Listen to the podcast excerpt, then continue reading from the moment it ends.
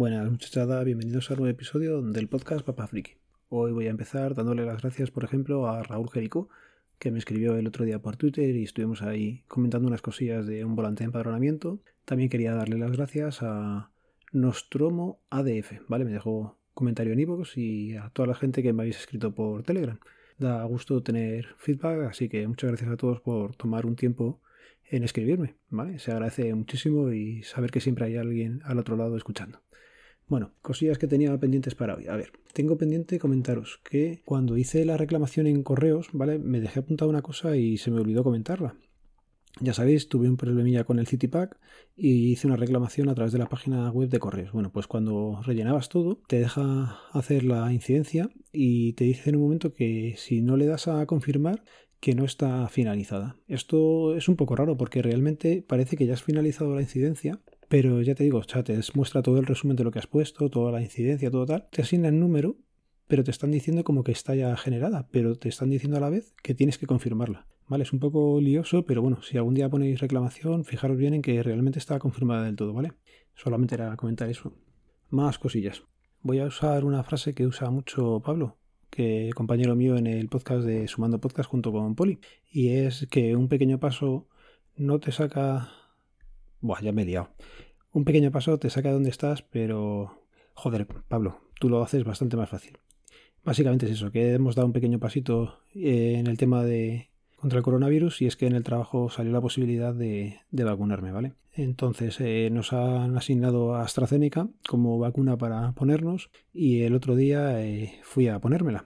Esto fue el domingo por la mañana y bueno, pues con un poco de dudas, pero bueno, entendemos que hay que pasar por ello y a pesar de tener muchísimas, muchísimas inquietudes, pues bueno, creo que es necesario y el único inconveniente que teníamos, bueno, que teníamos, a ver, sabíamos que la efectividad pues se supone que es menor a otro tipo de vacunas que hay, pero donde muchos teníamos dudas es con el tema de los efectos secundarios. Ha habido noticias que en Alemania y Francia pues eh, se estaban negando a ponerla. Ya no sabes si son cosas ciertas o bulos que se inventan. A lo mejor le preguntas a los franceses y te dicen que es aquí en España donde no se la quieren poner. Entonces, pues todo lo tienes que coger un poquillo con pinzas.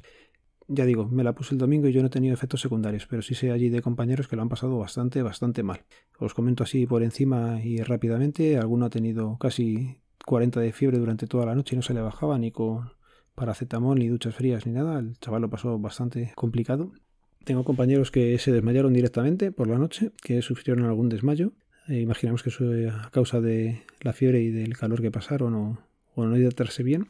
Ha habido compañeros que tuvieron palpitaciones, que lo pasaron complicado. Sobre todo están viniendo los traumas, o sea, los problemas por la noche.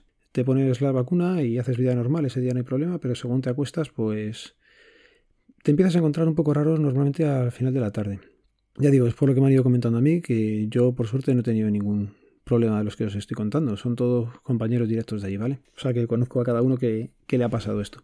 Alguno, pues eso, empezó con un dolor de cabeza bastante fuerte o se acostó sin más o menos con un poco de cansancio y tal, y eh, por la noche se despertó con un dolor de cabeza brutal. Pero por lo que comentan son brutales los dolores de cabeza que te dan. También tengo otra compañera que, que tuvo vómitos, otro que, que tuvo taquicardias, así que hay un elenco de efectos secundarios adversos.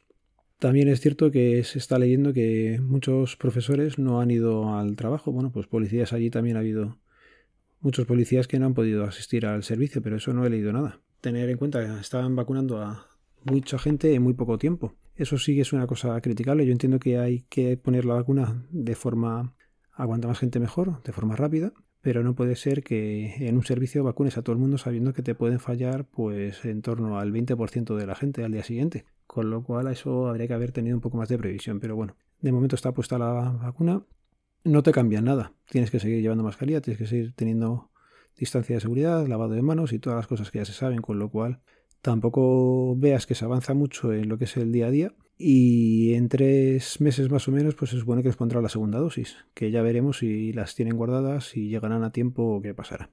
Pero bueno, a todo esto, comentar también el uso de WhatsApp por parte de los jefes el viernes a toda prisa hubo que publicar unas cosas en una pequeña intranet y mandarlas por correo a otro sitio que lo pedían. Bueno, pues ese listado se, se hizo rápido y corriendo y algunos fallos, como siempre, pues había. Había que hacer unas modificaciones y a quién pillaron, pues al tonto que estaba por allí. Era viernes por la tarde, estaba en el DNI y dijeron, nada, te ha tocado. Tú que sabes hacer cosas de estas, te repasas el listado, lo mandas y ya está. Me iba mandando por WhatsApp las modificaciones y me resultó curioso recibir la llamada de uno de los jefes diciéndome que le contestara con un ok al WhatsApp. Y yo pensando, a ver, si tú ya me lo has mandado, cuando pueda lo leeré, lo veré y ya te contestaré, no hace falta que me llames. Pues no, yo estaba haciendo mi trabajo y me llamaba el buen hombre para que le dijera ok a lo que él ya me había enviado. Para eso tienes el doble check, el check, la palomilla, el azul, como quieras llamarlo, macho. No hace falta que te esté diciendo. Así que no sé, es una forma diferente de entenderlo la gente mayor, yo creo. Yo creo que el resto de gente saben que ya lo leerás y que ahí lo dejan, no hay problema. Es una comunicación asíncrona, no hace falta estar en todo momento mirando el móvil. Pero bueno, cosa curiosa. Eso me recordó también otra vez en que mi padre eh, iba yo a su casa y me mandó un WhatsApp para decirme que aparcara dentro en el garaje. Claro, yo llegué allí, me puse a dar vueltas, tardé la vida en aparcar y me dice luego, pero es que te manda un WhatsApp. Digo, ya papá, pero si tú me mandas un WhatsApp y yo voy conduciendo no voy a mirarlo.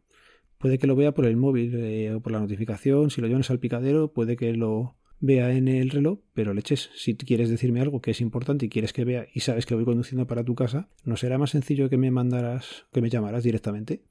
Que me hagas una llamada de teléfono de la de toda la vida, que a día de hoy no te cuesta un duro y ya está. Así que nada, ahí es una cosa un poco rara el cómo lo entienden los mayores lo de los mensajes. Parece que, que al final luego son ellos los que están más pendientes del móvil que, que nosotros, pero bueno. Y nada, os voy a dejar por aquí una cuña que tengo de la Maratón Pod. Maratón Pod está en marcha. Los días 17 y 18 de abril de 2021 tendrá lugar una nueva edición. Compartimos nuestro tiempo y, juntamos, nuestras voces para ofreceros 36 horas de podcast en directo. 36, 36, 36, 36 horas de podcast en directo. Nos podrás seguir a través de nuestra radio online en www.maratonpod.com y en nuestro canal de YouTube. Comunidad Podcast en estado puro. No lo olvides, Maratón Pod 21, 17 y 18 de abril. Esperamos.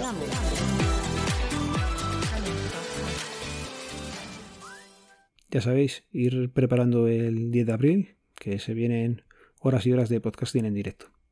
Y de tema tecnológico, esta semana, nada, como me pusieron la vacuna, ya dije, me quedé haciendo vida normal, pero no tenía tampoco la cabeza como para ponerme delante del ordenador y tampoco estaba mucho ni por foros ni mirando cosas, así que de momento esta semana ha sido un poco más de relax. Lo voy a ir dejando por aquí, os recuerdo el feed.